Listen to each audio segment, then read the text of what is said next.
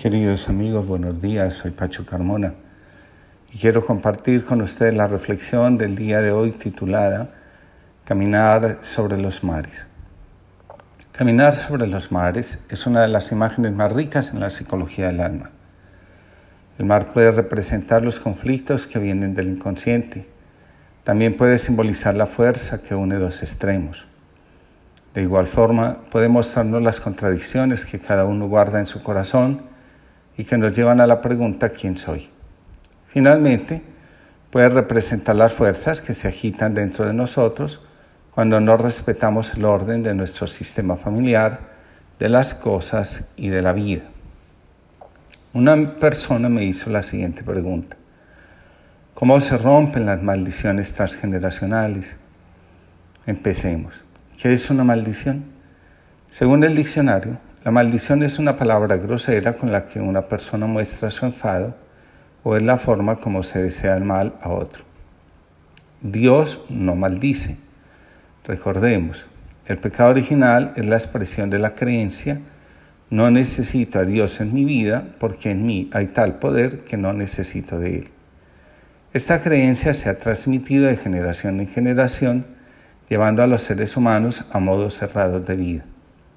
Las versiones modernas de esa creencia son, creer en Dios es un atraso de la humanidad, la fe es un mito que aliena la conciencia, nuestra inseguridad existencial está proyectada en una imagen de un Dios todopoderoso que nos salva de ella, etc.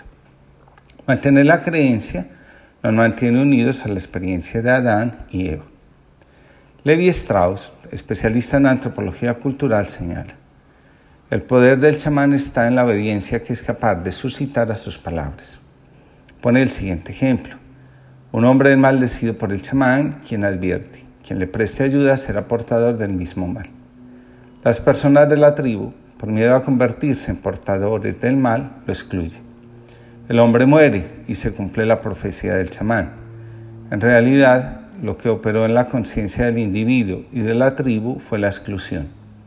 Soportar la exclusión es una de las realidades más difíciles que podemos enfrentar. Una de las necesidades del ser humano es, según la escala de Maslow, la afiliación o pertenencia. Hacemos todo lo que está a nuestro alcance para sentirnos parte de un grupo. Cuando no lo logramos nos excluimos o nos excluye. El apartamiento es uno de los mecanismos más antiguos para sancionar lo que no es admitido en el sistema familiar. Una persona comentaba cómo fue excluida de la familia el día que puso en evidencia la homosexualidad de uno de sus miembros. La familia protege al homosexual callando el tema. De esta forma se revela lo sucedido como exclusión en una generación anterior. Todo lo que excluimos nos persigue como si fuera un fantasma. Dice un autor católico, Dios sabe que los efectos del pecado se transmiten de una generación a la siguiente. Cuando un padre tiene un estilo de vida pecaminoso, sus hijos son propensos a tener el mismo estilo de vida pecaminoso también. Esta transmisión permanece hasta la cuarta generación, donde el ciclo comienza de nuevo. Si admitiéramos el castigo de Dios, tendríamos que decir, lo que Dios castiga no es el pecado de los padres en los hijos, sino la lealtad de los hijos a los modos erróneos y pecaminosos de comportarse de los padres. El afán de pertenencia, de ganarnos el amor de nuestros padres, nos puede empujar inconscientemente a hacer las mismas cosas que ellos hicieron. En este caso, serían nuestros propios pecados, no los de nuestros padres, por los que se producirían las consecuencias por decirlo de alguna forma.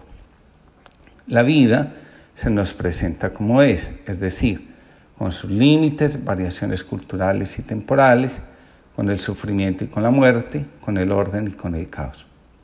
A sentir la vida reconocer que no hay nada que hacer para que las cosas sean diferentes en el pasado.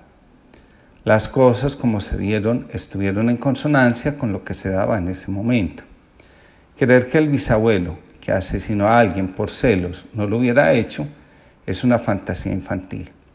Ya está hecho, nadie puede hacer nada para que hubiese sido diferente.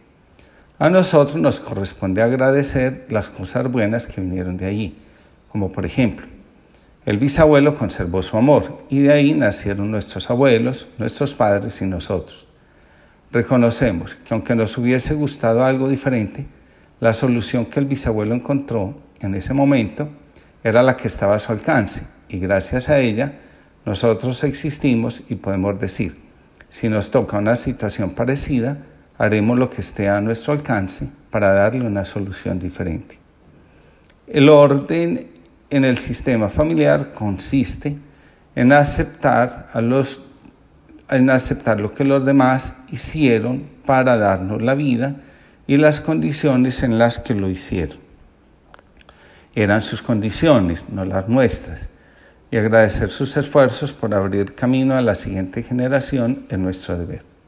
Ahora, una autora sistémica muestra, nuestra vida inconsciente junto con nuestras emociones secundarias está al servicio de la supervivencia de la tribu.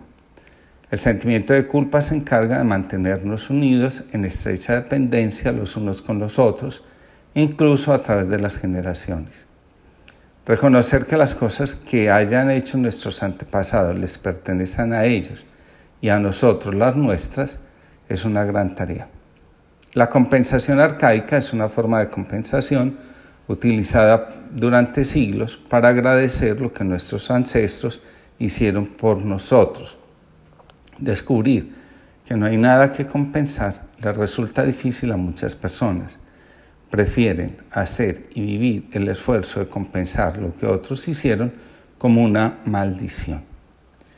Dice una autora, la fuerza del orden no respetada desatará manifestaciones ciegas y terriblemente dolorosas para despertar la comprensión de los seres humanos, mostrándoles que por ahí no era el camino, a fin de que se atrevan a tomar nuevas decisiones conscientes y adultas, al servicio de una verdadera comprensión de amor decisiones como yo puedo, elijo la alegría, disfruto lo que me toca, asumo mi responsabilidad, todo está bien, actúo. Lo que mejor podemos hacer por nuestros ancestros es vivir plenamente nuestra vida. Solo así valdrá la pena lo que ellos hicieron y vivieron. Donde hay orden, la vida fluye. Donde hay conflictos es porque el orden no ha sido respetado y nos metimos en un movimiento de compensación que no nos corresponde. Solo si aceptamos nuestro destino, si elegimos vivir, nuestra vida será liberada. En Jesús, en la fe en Él, podemos encontrar el camino. El sentido de la vida no está en compensar a los anteriores por la vida que llevaron, sino en entregarle a este mundo, a nuestro presente, lo mejor de nosotros y elegir nuestra propia vida, nuestra alegría y hacerlo como adultos.